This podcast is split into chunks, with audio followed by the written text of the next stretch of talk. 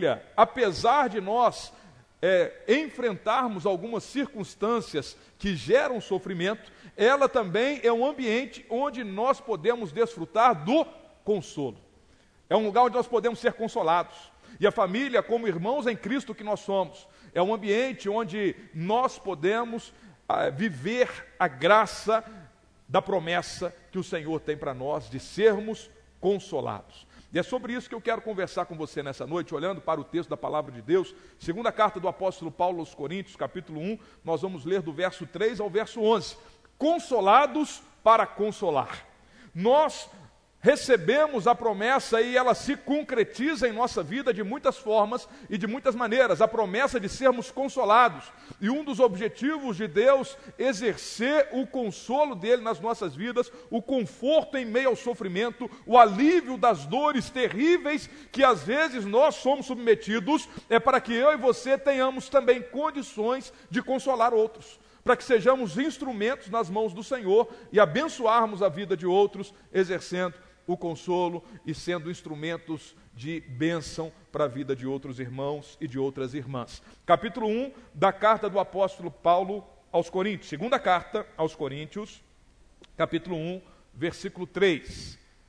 Diz assim a palavra de Deus: Bendito seja o Deus e Pai de nosso Senhor Jesus Cristo, Pai das misericórdias e Deus de toda consolação, que nos consola em todas as nossas tribulações, para que com para que possamos para que com a consolação que recebemos de Deus possamos consolar os que estão passando por tribulações. Pois assim como os sofrimentos de Cristo transbordam sobre nós, também por meio de Cristo transborda a nossa consolação. Se somos atribulados, é para a consolação e salvação de vocês. Se somos consolados, é para a consolação de vocês, a qual lhes dá paciência para suportarem os mesmos sofrimentos que nós estamos padecendo. E a nossa esperança em relação a vocês está firme, porque sabemos que, da mesma forma como vocês participam dos nossos sofrimentos, participam também da nossa consolação. Irmãos, não queremos que vocês desconheçam as tribulações que sofremos na província da Asa, as quais foram muito além da nossa capacidade de suportar, ao ponto de perdermos a esperança da própria vida.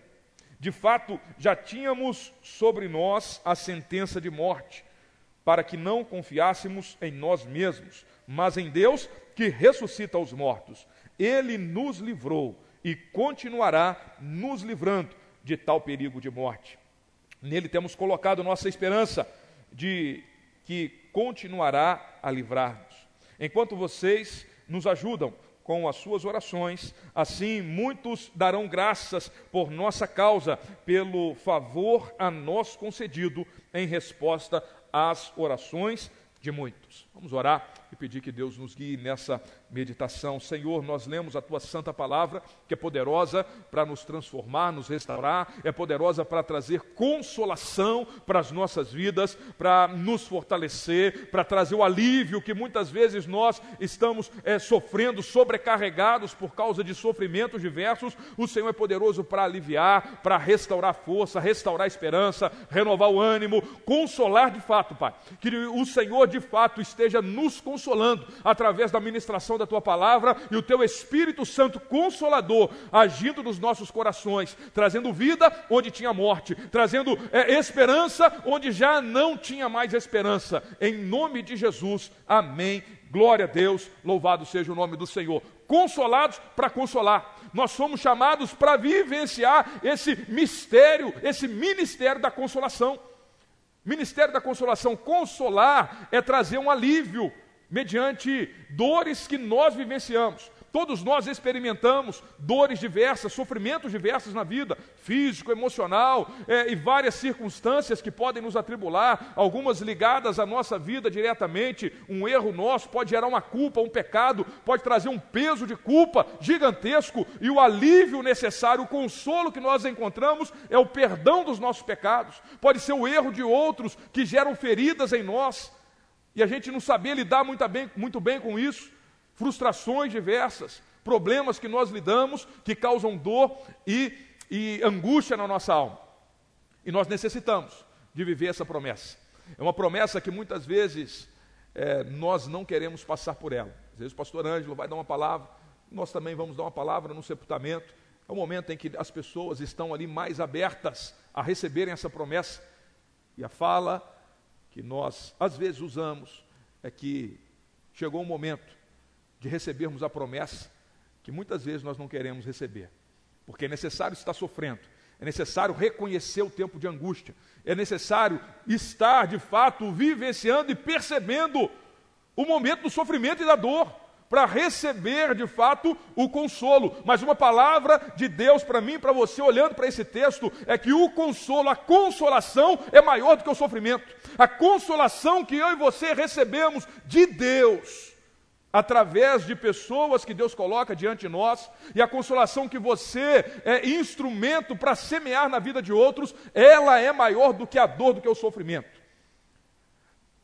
Às vezes, palavras e expressões que pensamos estar, estar sendo usadas para consolar, nós podemos até errar, e elas não serem suficientes para trazer o alívio que a pessoa precisa naquele momento. Nós erramos muitas vezes.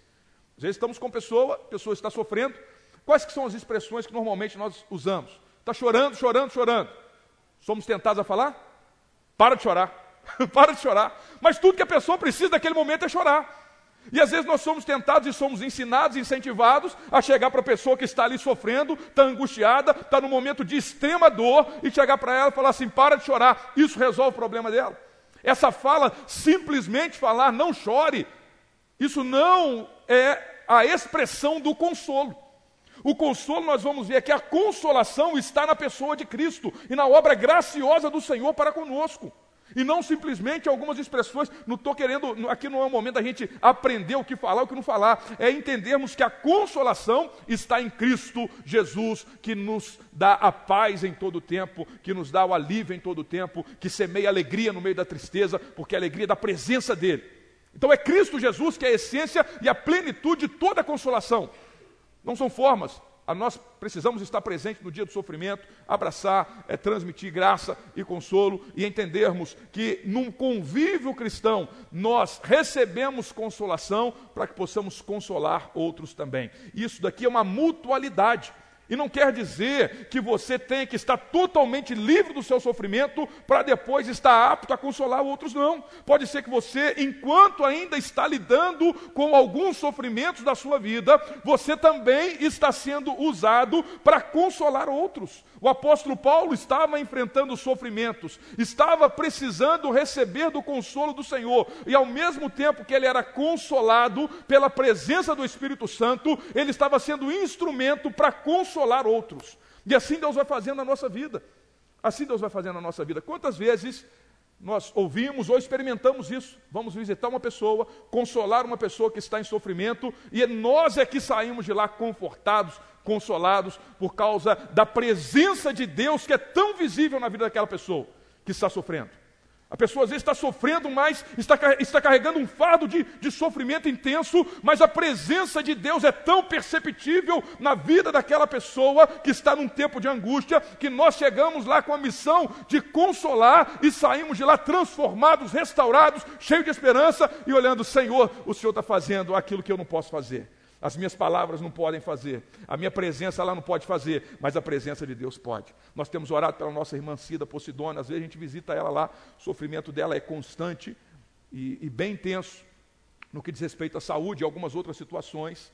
E todas as vezes que eu vou lá visitar a irmã Cida, ela está com um sorriso no rosto, está transmitindo graça. E é uma, uma mudança, uma transformação. Eu conheci ela de muitos anos, desde quando eu era criança. E quando Cristo entrou na vida dela, o consolo do, da presença de Cristo foi tão perceptível que nós saímos de lá renovados. Pastor Ângelo também pode testemunhar isso daí. E não só ela, estou citando um caso recente, mas isso é comum nós ouvirmos e vivenciarmos. De pessoas que nós vamos visitar e parece que a pessoa vai estar totalmente prostrada, desanimada, e a gente fica pensando: o que, que eu vou falar para animar essa pessoa? E a gente chega lá, a pessoa já está transbordando da graça e da presença de Deus.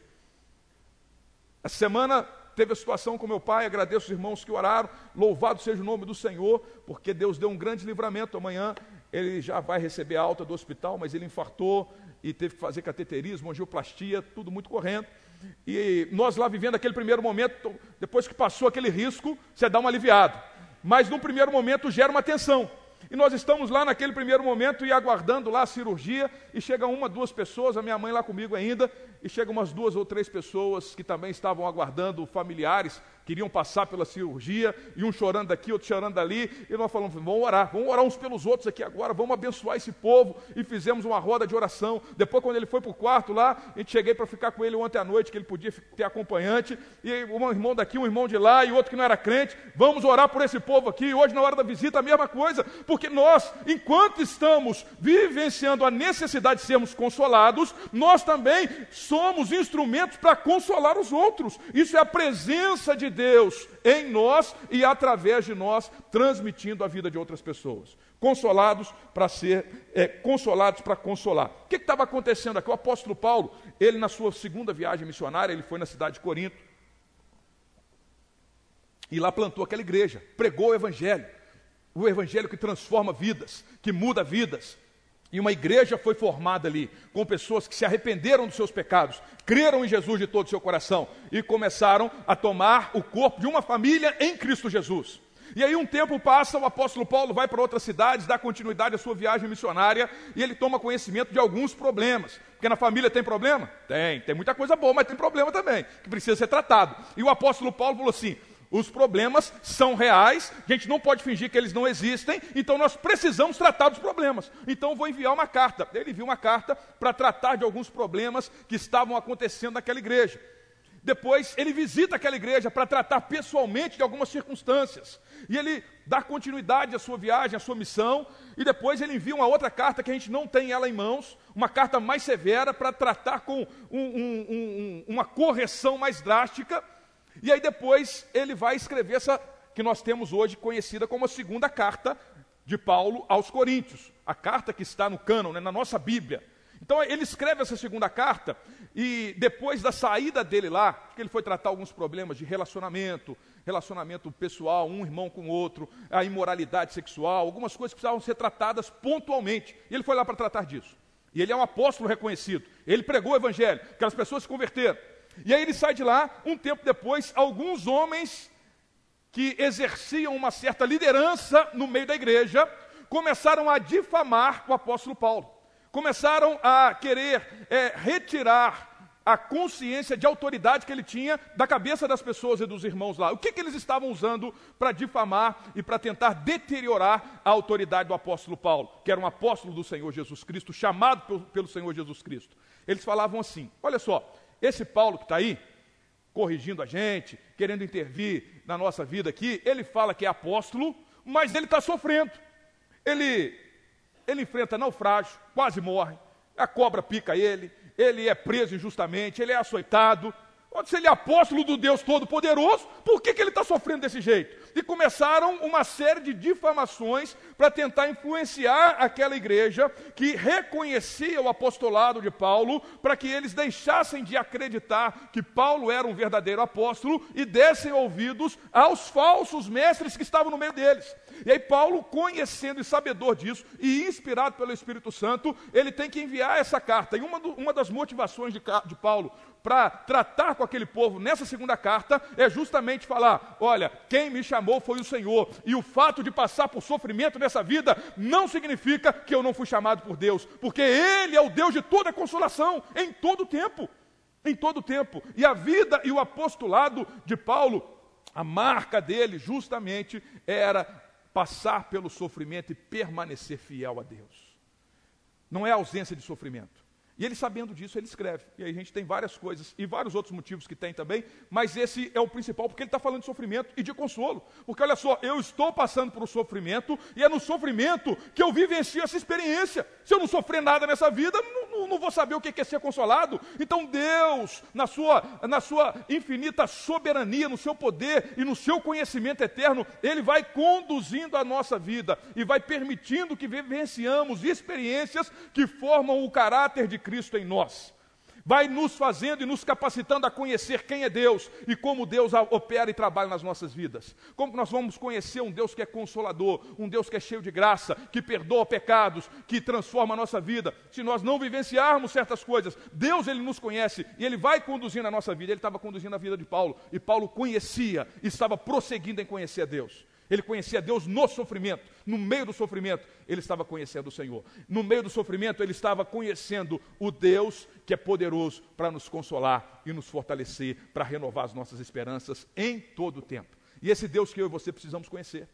Esse Deus que nós precisamos conhecer. Esse Deus que nos transforma, que nos muda e que traz a consolação para as nossas vidas e nos usa para que possamos consolar outros. Algumas coisas bem específicas que eu gostaria que você guardasse olhando para esse texto da palavra de Deus, no que diz respeito a consolar os outros, sermos consolados para consolarmos os outros. Primeiro é gratidão. Guarde essa palavra aí, que nós vamos olhar para os primeiros dois versículos que nós lemos, que é o verso 3 e verso 4 ele começa dizendo assim: pensa no contexto. Paulo realmente estava sofrendo e enfrentando diversas situações que traziam tristeza, angústia e dor na vida dele. Inclusive, essa, essa questão de ser difamado. Isso aí também traz um sofrimento emocional. Poxa vida, eu dediquei toda a minha vida para aquele povo, para aquela igreja, agora vem um grupo de pessoas aí querer falar que eu não sou um apóstolo de verdade, querer tirar, me tirar daqui desse contexto de apostolado. Então isso gera um sofrimento também. E, as outras coisas físicas, o sofrimento de perseguição, de fome, de nudez, ele descreve várias coisas nessa carta que ele sofreu por amor a Cristo, por servir a Cristo. E ele permaneceu fiel. Mas ele não deixa que esse sofrimento seja a ênfase da vida dele. Ele começa a expressar uma verdadeira e genuína gratidão. Gratidão. Isso tem tudo a ver com a consolação. Quando nós olhamos para Deus e percebemos a grandeza, o amor de Deus, aquilo que Deus é, o que Deus faz em nós, o que Deus faz através de nós, isso enche o nosso coração de gratidão. E o nosso foco já não está mais nas adversidades, mas o nosso foco está em Deus. E o nosso coração pode se encher de gratidão. Podemos agradecer ao Senhor. Ele começa dizendo: Bendito, bendito seja Deus e Pai de nosso Senhor Jesus Cristo, Pai das misericórdias e Pai de toda consolação. Ele está falando daquilo que ele reconhece que Deus é. Bendito, louvado, engrandecido. Eu olho para Deus. Eu não estou olhando para os problemas circunstanciais inicialmente. Eu vou falar de consolação, ele está ele tá aqui para escrever. Ele vai falar de sofrimento, ele vai falar da necessidade de ter alívio no meio das dores, mas ele começa expressando aquilo que mais arde no coração dele: a presença de Deus. Eu sei quem é o meu Deus. Eu sei quem é o meu Deus. Bendito seja o Deus e Pai de nosso Senhor Jesus Cristo, Pai das misericórdias e Deus de toda consolação. Ele está exaltando o Senhor. A gratidão precisa ser um marco na nossa vida. Muitas vezes deixamos de vivenciar, de fato, as doces consolações do Espírito Santo, porque o nosso coração está endurecido, está ingrato, estamos olhando para as circunstâncias, para a falta daquilo que temos, que queríamos ter e não temos, para a ausência de sofrimento que nós já queríamos que tivesse resolvido aquela situação e não se resolveu do jeito que eu queria, e a gente está focado nessas coisas, enquanto Deus está nos chamando, falando assim: olha para mim, olha para mim na palavra, me conheça, porque assim você vai ter um coração mais grato. Porque Deus é soberano e poderoso, misericordioso, Deus de toda consolação, a plenitude de tudo aquilo que você precisa está em Deus. Quando conhecemos a Deus, muitos dos nossos problemas e sofrimentos, eles são sanados, porque muito do nosso sofrimento tem a ver com o que está no nosso coração e da nossa falta de conhecimento de quem é Deus. A gente conhece só de ouvir falar.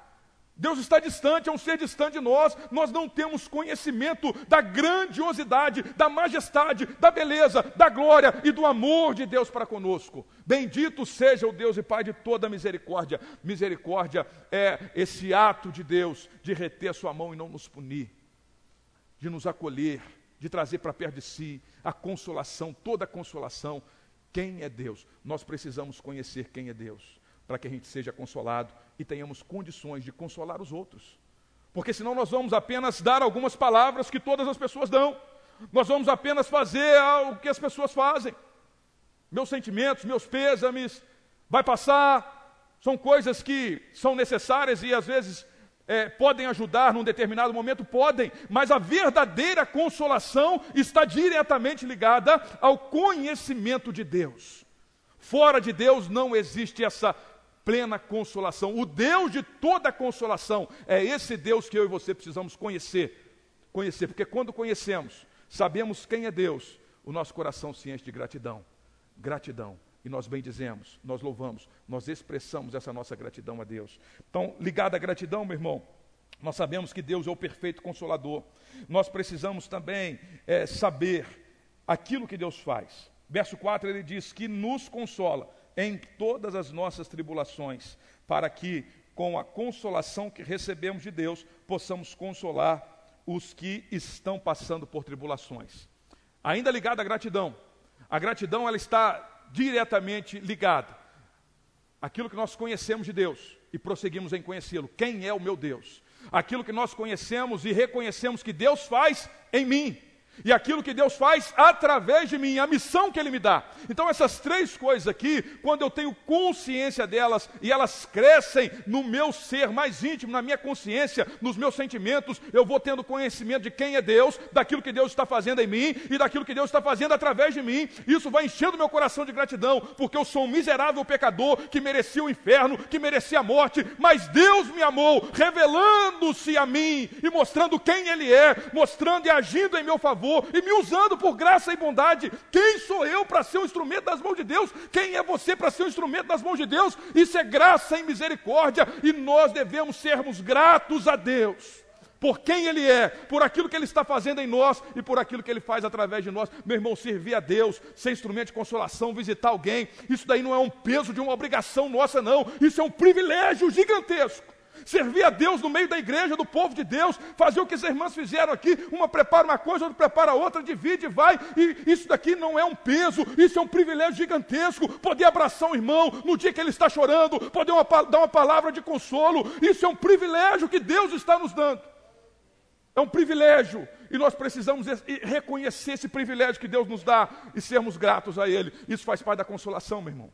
Quando nós reconhecemos quem Deus é, o que Deus está fazendo em mim, o que Deus está fazendo em você, e o que Deus está fazendo através da sua vida, isso enche o nosso coração de gratidão. Guardou essa primeira palavra aí? Bendito seja o Deus e Pai de todas as misericórdias. Deus e Pai de nosso Senhor Jesus Cristo, Pai das misericórdias e Deus de toda consolação, que nos consola. O que Ele faz? Nos consola em todas as nossas tribulações. Quando que Deus consola você, meu irmão? Em alguns momentos? É só no dia que você vai enterrar um ente querido? É só no dia que o dinheiro faltou? Ou em todas, todas. E o nível de sofrimento não está diretamente ligado ao tipo de circunstância. Porque a intensidade do sofrimento, quem conhece é você e Deus. Pode ser que lidar com o término de um relacionamento, para você, seja mais fácil do que para o seu irmão. Pode ser que lidar com a reprovação numa prova para você que já passou, já está numa fase profissional, você não liga muito para isso. Mas um adolescente que é, está vivenciando isso como algo que marca muito o momento da vida dele, isso gera um sofrimento muito grande. Então não são as circunstâncias externas que vão determinar a intensidade do sofrimento, é a forma como você lida com elas. E a gente não deve colocar esse peso sobre os outros. Ah, você não sabe. Você não sabe o que é sofrer. Você nunca passou fome. Você nunca passou aperto. Ah, você foi criado aí, geração Nutella. Não é isso que a gente às vezes fala? Mas os, os, adolescentes, as crianças de hoje têm os seus sofrimentos e têm a intensidade de sofrimento que elas passam. As lutas, as circunstâncias são diferentes, a gente não deve projetar o peso e a intensidade de dor e de sofrimento e a necessidade de consolo de acordo com aquilo que a gente percebe, mas temos que nos compadecer com graça da vida das pessoas que estão diante de nós e que Deus coloca perto de nós.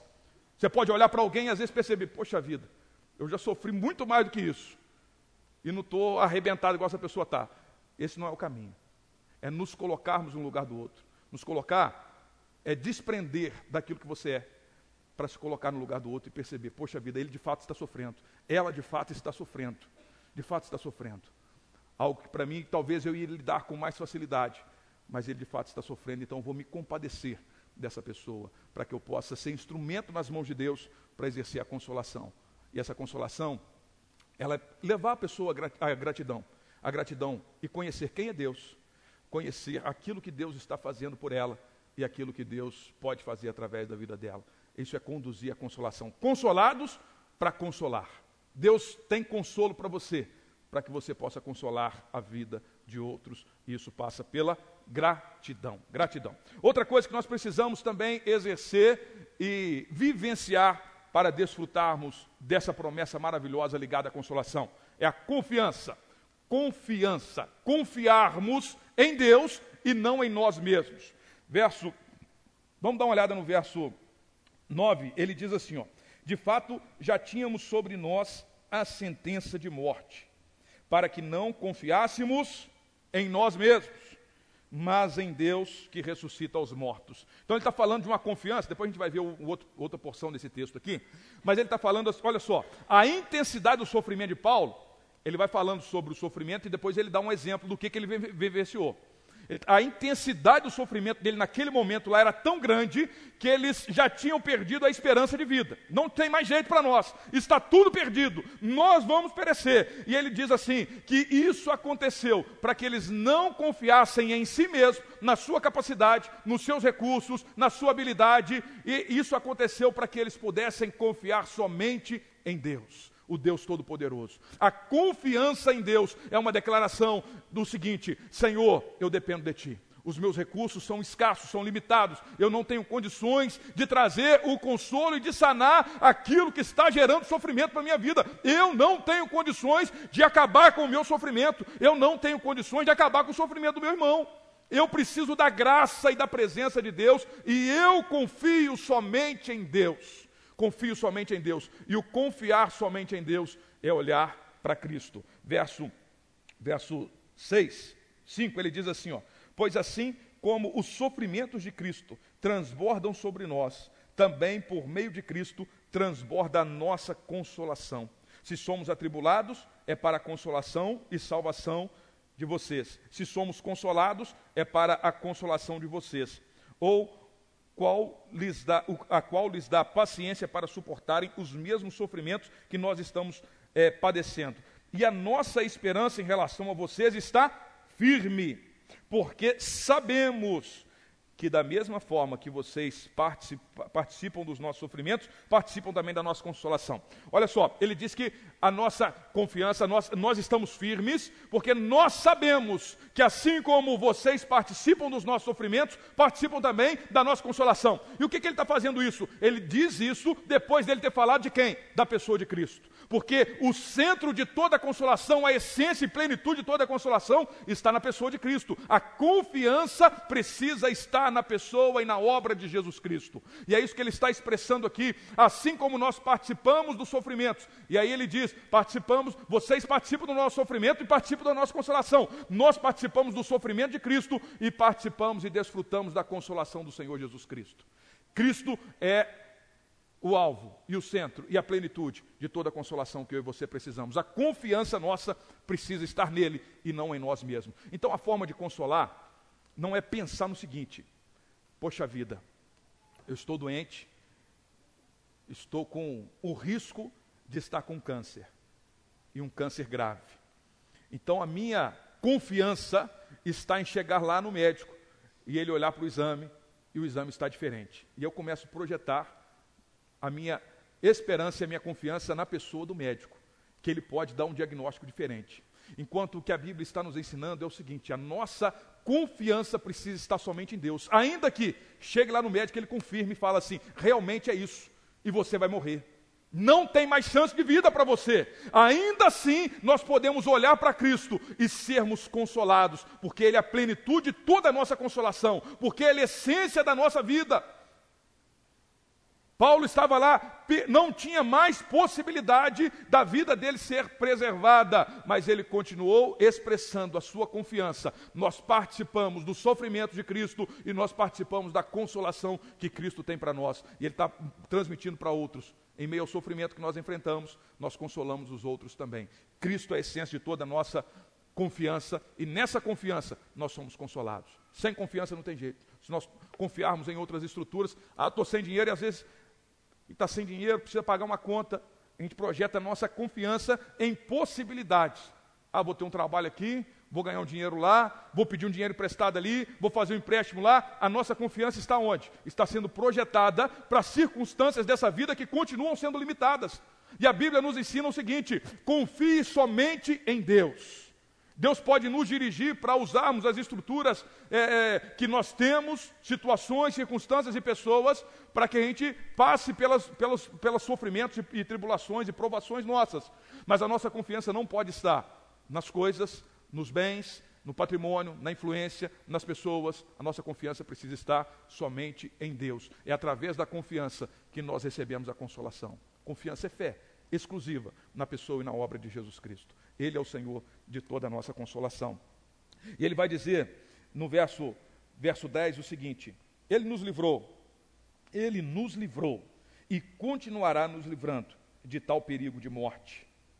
Nele temos colocado a nossa esperança de que continuará a livrar-nos. Enquanto, aí ele vai falar depois da oração. Mas esse verso 10 aqui, o que chama a nossa atenção é o livramento.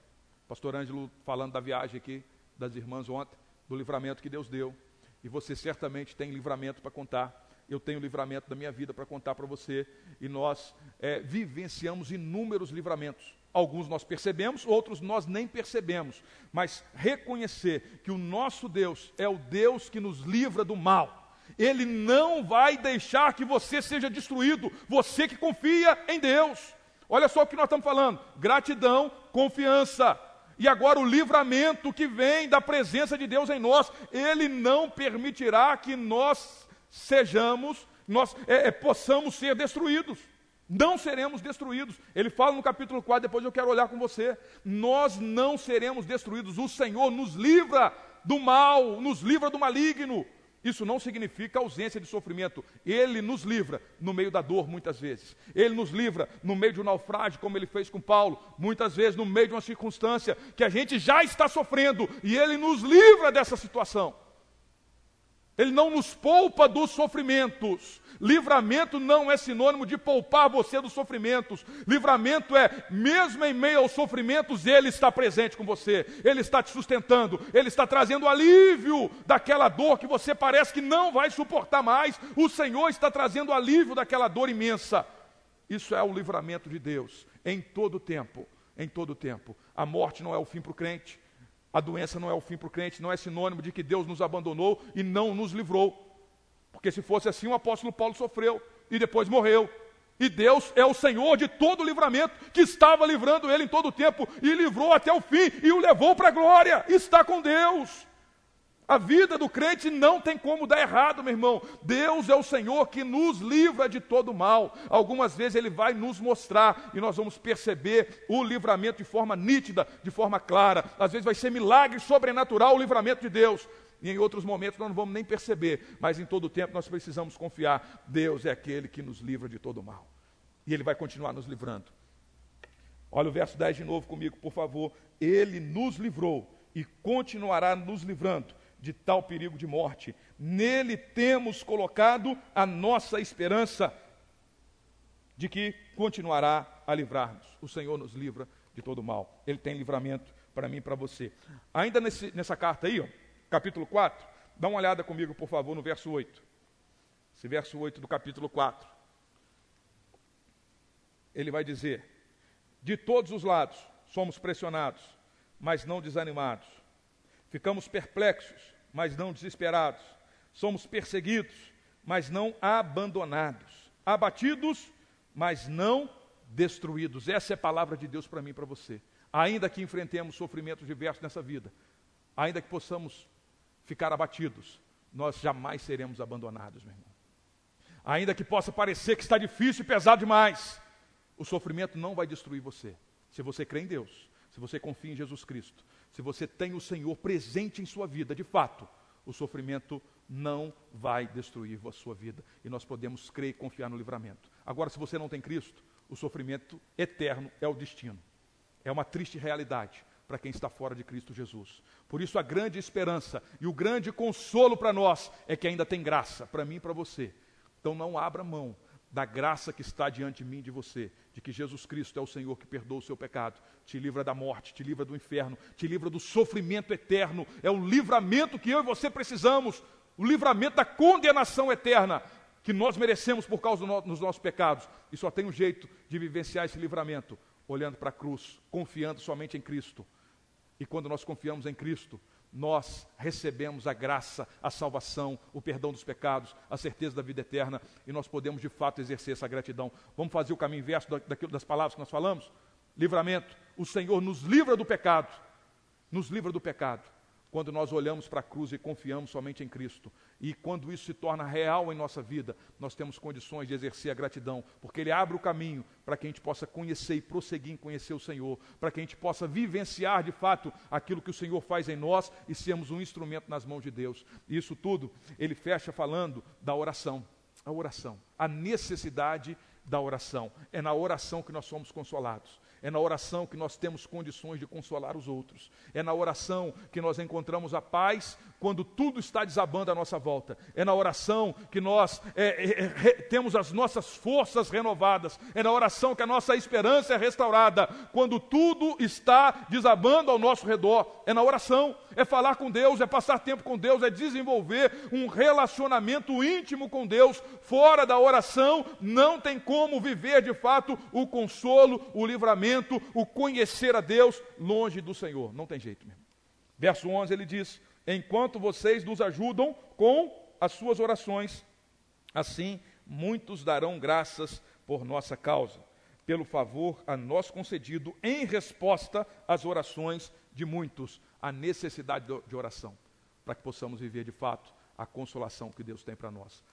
Consolados para consolar. Deus está nos chamando a viver esse ministério, e que é um mistério também da consolação. Não tem uma explicação clara como que isso acontece. Não é uma receita, não é uma palavra, não é uma expressão. E essa consolação aqui não é uma terapia. Nós temos alívios momentâneos para as dores e sofrimentos da nossa vida aqui, que podem ser usadas por Deus para nos ajudar. Mas essa consolação plena nós só encontramos em Cristo, conhecendo a Deus, conhecendo a graça, o amor de Deus e sendo um instrumento nas mãos de Deus. Quero convidar você para ficar de pé e nós vamos orar. E a nossa primeira oração é para que você de fato conheça Deus através de Cristo. Cristo é a imagem perfeita de Deus. Que você possa olhar para a cruz, olhar para a cruz, crer e confiar que Jesus Cristo é o Senhor. É o Senhor de toda consolação.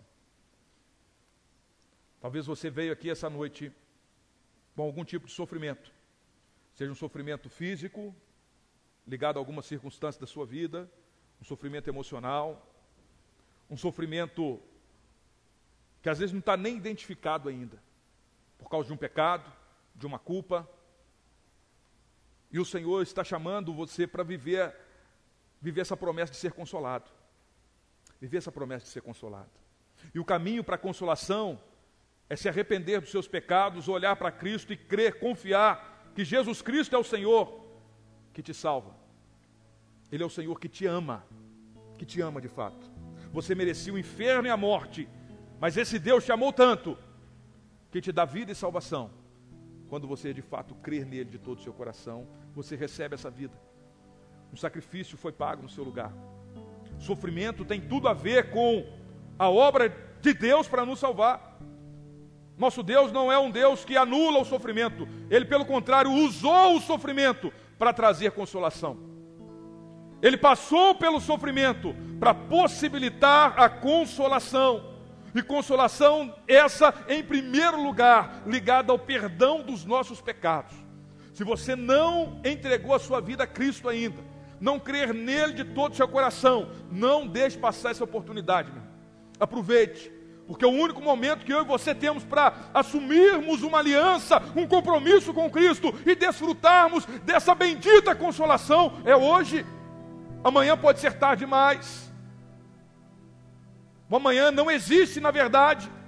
não tem como planejar. Daqui um tempo eu vou mudar de vida, daqui um tempo eu vou mudar de comportamento, daqui um tempo eu vou me aliançar com Cristo, eu vou continuar dando o meu jeito para me consolar aqui com as coisas que eu tenho. E muitas vezes o mundo está oferecendo inúmeros caminhos que parecem trazer consolação, mas na verdade são caminhos de morte.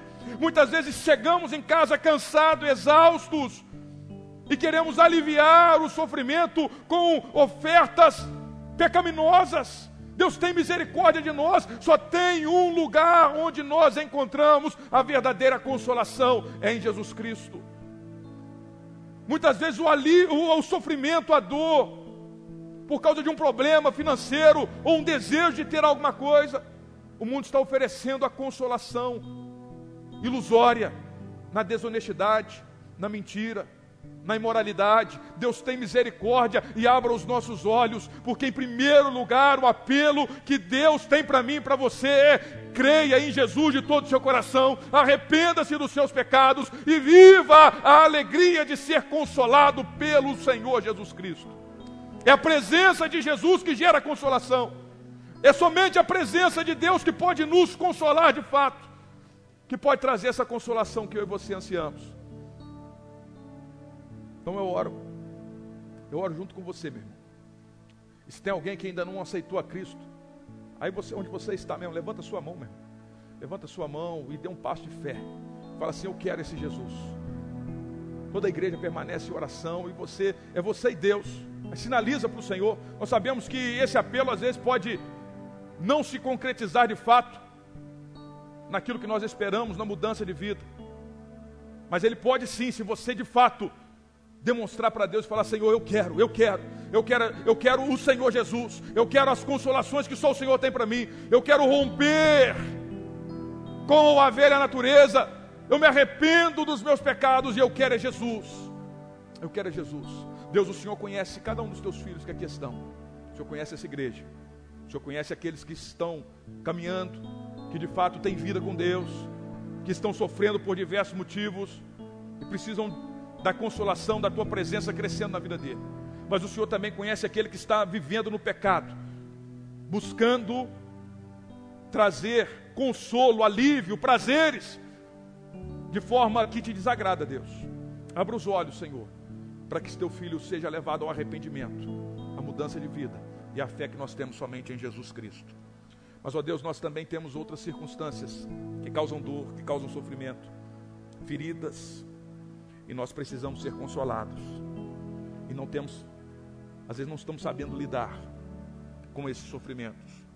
O meu pedido é que o teu Espírito Santo traga consolo de fato para nós.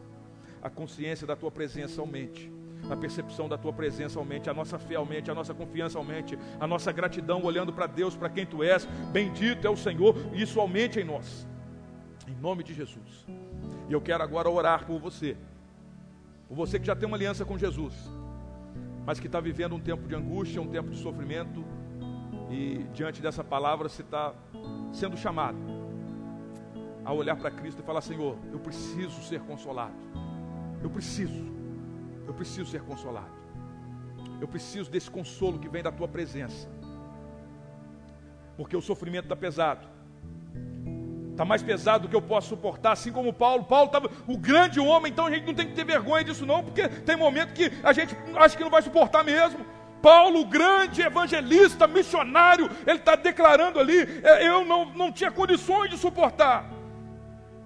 Esses sofrimentos foram além da nossa capacidade de suportar, nós não tínhamos condições. E eu quero orar por você que se reconhece nesse momento. Se você quiser, pode vir aqui à frente, nós vamos orar por você. O sofrimento está difícil, está difícil. E eu quero consolo. Eu preciso do consolo do Senhor. Se tem alguém aqui nessa circunstância precisando, de fato, de um consolo poderoso, de um transbordar da graça de Deus, convido você para vir aqui que nós vamos orar por você. Nós vamos orar por você, meu irmão, para ser consolado, para ser tratado.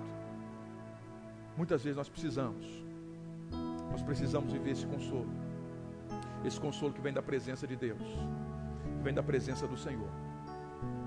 O Senhor é poderoso para trazer consolo, transformação e restauração em tempos de angústia, em tempos de dor. Em tempos de dor. Jesus, O Senhor conhece cada um de nós, Pai. O Senhor conhece cada um dos teus filhos. E sabe o quanto nós necessitamos em alguns momentos da nossa vida de passarmos e de recebermos dessa graça, dessa graça que não tem explicação, dessa graça que transborda e que traz paz aos nossos corações. Às vezes nós não tam, estamos vivendo de fato essa paz, mas precisamos, reconhecemos que precisamos. O nosso pedido é: Senhor, tem misericórdia, tem misericórdia e visita-nos, ó Pai, com mais uma vez, com poder e com graça, trazendo, ó Deus, da tua presença, o derramar do teu Espírito Santo, em nome de Jesus. Eu quero também orar junto com esse meu irmão, essa minha irmã, ó Deus, para que o Senhor nos use, apesar, apesar das nossas limitações, apesar das nossas falhas, apesar da nossa falta de capacidade de consolarmos, o Senhor é poderoso para usar esse teu filho como instrumento de consolação na vida de outros. Capacita o teu filho, Pai, que o teu Espírito Santo encha a vida desse teu filho, dessa tua filha, com poder e com graça, para usá-lo aonde ele estiver, amanhã, os lugares por onde ele passar, que ele seja instrumento nas mãos de Deus para consolar os outros, entendendo que a consolação, ela tem tudo a ver com a presença de Deus, com a presença de Deus. Usa esse teu filho com poder e com graça naquilo que o Senhor tem chamado dá visão, percepção, sabedoria, discernimento para entender o lugar e as pessoas com quem ele tem convivido. Ninguém está, ó Deus, passando pela vida dele por acaso. O Senhor é poderoso para abrir os olhos e fazê-lo perceber as oportunidades de ele ser um instrumento de consolação. Em nome de Jesus Cristo. Deus toma a nossa vida nas suas mãos, guarda as nossas vidas, livra-nos livra do mal, nos abençoe nessa semana. E ó Deus, cumpra a tua promessa nas nossas vidas, de vivermos a consolação que a tua presença tem para nós. Em nome de Jesus. Amém. Graças a Deus. Glória a Deus.